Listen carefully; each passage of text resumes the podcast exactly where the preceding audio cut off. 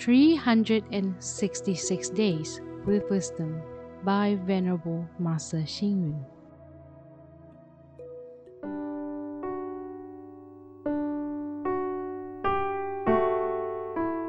January 28th.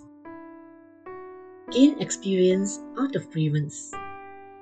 Accept challenges presented by difficulties.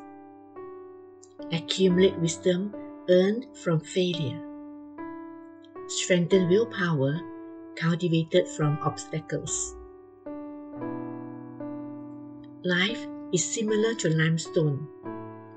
Without going through the process of refinement, a limestone is just an ordinary mineral. However, after the extreme burning process, limestone can be used to paint a wall, turning a dirty wall into a clean white one, even though it is no longer recognizable as stone but powder. Likewise, saints and great people have refined themselves by making sacrifices for humanity and righteousness.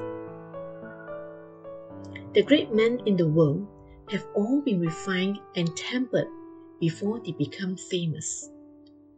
The respected religious teachers and successful people in the world all face obstacles and impediments before they found the path to achieve their goal in life.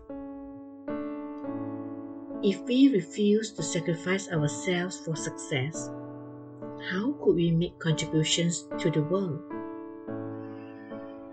We should follow the virtue of limestone, living meritorious deeds, meaningful thoughts and quotes, and a record of virtuous behavior to society for all eternity, just like the great people of the past. We must never be like a heap of wild grass, which rotted away its life without making any contribution to humanity. Read, reflect, and act.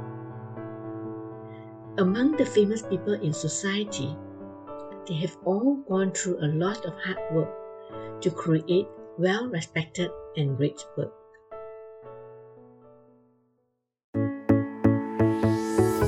Please tune in, same time tomorrow as we meet on air.